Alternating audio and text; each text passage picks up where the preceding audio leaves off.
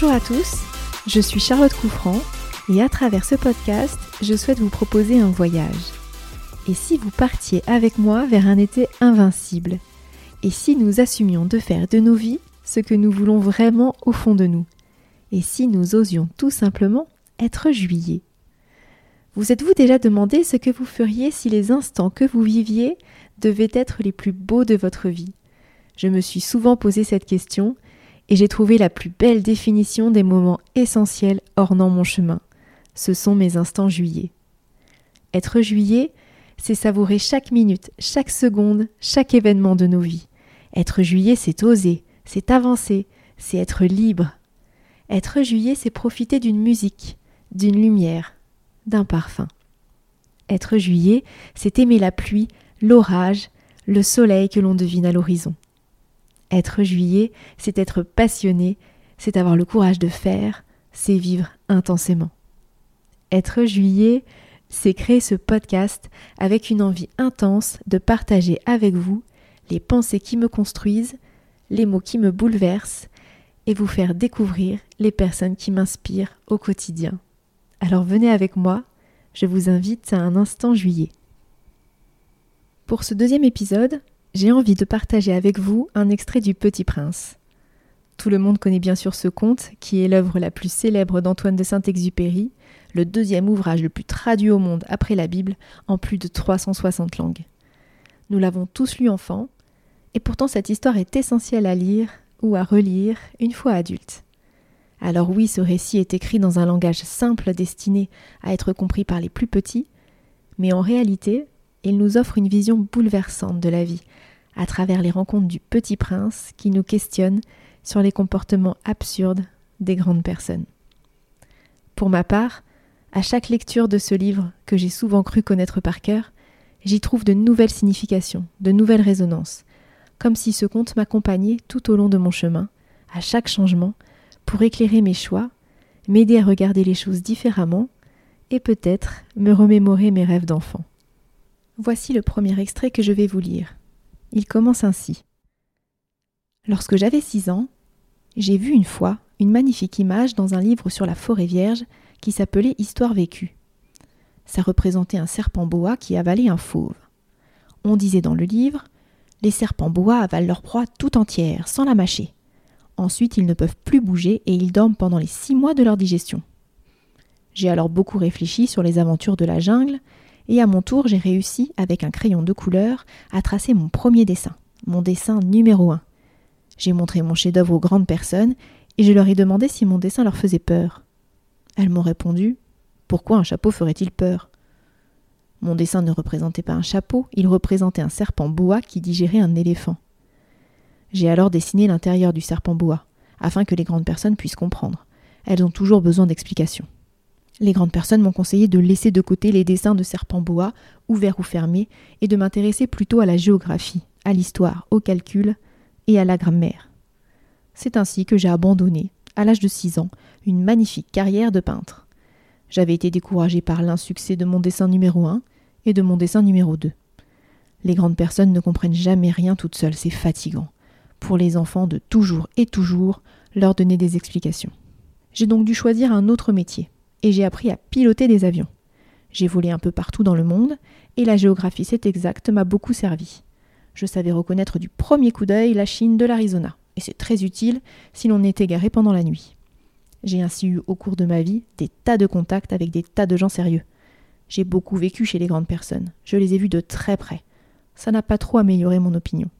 Quand j'en rencontrais une qui me paraissait un peu lucide, je faisais l'expérience sur elle de mon dessin numéro 1 que j'ai toujours conservé. Je voulais savoir si elle était vraiment compréhensive. Mais toujours elle me répondait C'est un chapeau Alors je ne lui parlais ni de serpent boa, ni de forêt vierge, ni d'étoiles. Je me mettais à sa portée. Je lui parlais de bridge, de golf, de politique et de cravate. Et la grande personne était bien contente de connaître un homme aussi raisonnable. J'ai ainsi vécu seul, sans personne à qui parler véritablement, jusqu'à une panne dans le désert du Sahara, il y a six ans. Quelque chose s'était cassé dans mon moteur, et comme je n'avais avec moi ni mécanicien ni passager, je me préparais à essayer de réussir tout seul une réparation difficile. C'était pour moi une question de vie ou de mort. J'avais à peine de l'eau à boire pour huit jours. Le premier soir, je me suis donc endormi sur le sable, à mille milles de toute terre habitée. J'étais bien plus isolé qu'un naufragé sur un radeau au milieu de l'océan. Alors vous imaginez ma surprise au lever du jour, quand une drôle de petite voix m'a réveillée. Elle disait S'il vous plaît, dessine-moi un mouton. Quand le mystère est trop impressionnant, on n'ose pas désobéir. Aussi absurde que cela sembla à mille et mille de tous les endroits habités et en danger de mort, je sortis de ma poche une feuille de papier et un stylo. Ici s'arrête ma première lecture. Relire cet extrait, après cette année 2020, qui m'a parfois fait penser à une panne énorme dans le désert, m'a fait m'interroger sur la situation de cet aviateur, qui exécute un dessin alors qu'il est en danger de mort. Cela lui paraît absurde et ça le fatigue, l'agace. Et pourtant cette rencontre l'oblige à sortir du cadre, comme pour redevenir le pilote de sa vie, retrouver sa liberté en dehors de ses réflexes habituels. On peut se demander alors si ce petit garçon n'est pas la révélation d'un nouveau chemin. Et c'est à ce moment-là que Saint-Exupéry nous invite dans un voyage fabuleux, à la découverte de mystérieux astéroïdes et d'étranges habitants, tous plus caricaturaux les uns que les autres, bloqués dans leur routine et leur petite planète, comme pour nous révéler nos failles, nos contradictions et nos propres barrières. Alors, le petit prince, tout le temps en mouvement, en quête de découverte, sauve le narrateur d'une vie d'adulte qui l'emprisonnait. C'est maintenant le moment de vous lire le dernier extrait. Le livre se conclut ainsi. Et maintenant, bien sûr, ça fait six ans déjà. Je n'ai jamais encore raconté cette histoire. Les camarades qui m'ont revu ont été bien contents de me revoir vivant, mais j'étais triste, et je leur disais que c'était la fatigue. Maintenant je me suis un peu consolée, c'est-à-dire pas tout à fait. Mais je sais bien qu'il est revenu à sa planète, car au lever du jour, je n'ai pas retrouvé son corps. Ce n'était pas un corps tellement lourd. Et j'aime la nuit, écouter les étoiles. C'est comme cinq cents millions de grelots. Mais voilà qu'il se passe quelque chose d'extraordinaire. La muselière que j'ai dessinée pour le petit prince, j'ai oublié d'y ajouter la courroie de cuir. Il n'aura jamais pu l'attacher au mouton. Alors je me demande que s'est-il passé sur sa planète? Peut-être bien que le mouton a mangé la fleur. Tantôt je me dis sur mon nom. Le petit prince enferme sa fleur toutes les nuits sous son globe de verre et il surveille bien son mouton. Alors je suis heureux et toutes les étoiles rient doucement. Tantôt je me dis on est distrait une fois ou l'autre et ça suffit. Il a oublié un soir le globe de verre, ou bien le mouton est sorti sans bruit pendant la nuit. Alors les gros lots se changent tous en larmes. C'est là un bien grand mystère. Pour vous qui aimez aussi le petit prince, comme pour moi, rien de l'univers n'est semblable si quelque part, on ne sait où, un mouton que nous ne connaissons pas a oui ou non mangé une rose. Regardez le ciel. Demandez-vous. Le mouton, oui ou non, a-t-il mangé la fleur? Et vous verrez comme tout change. Et aucune grande personne ne comprendra jamais que ça a tellement d'importance. Et c'est ainsi que finit le livre. Et cette dernière phrase résonne tellement en moi aujourd'hui. Beaucoup de grandes personnes, de gens sérieux, nous ont tellement trouvé dingue de lancer une entreprise événementielle en pleine crise sanitaire, nous expliquant aidés de tableaux Excel et de phrases raisonnables à quel point notre confort actuel était mieux pour nous. Mais aujourd'hui, notre concept est né. Vous êtes de plus en plus nombreux à nous lire et à nous écouter, à nous dire que vous aussi ça vous parle, que cet été invincible, nous sommes nombreux à le vouloir.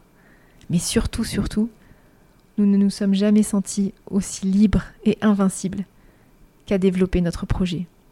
Alors quand, comme le petit prince, nous écoutons les étoiles, il nous paraît évident que ce qui a le plus d'importance, ce qui est vraiment essentiel, c'est bien d'oser être soi et de ne jamais renoncer à ce pourquoi nous nous sentons vivants. On se retrouve dans deux semaines pour un nouvel instant juillet. En attendant, n'oubliez pas de rire et de crier, de chanter et de danser. N'oubliez pas d'oser.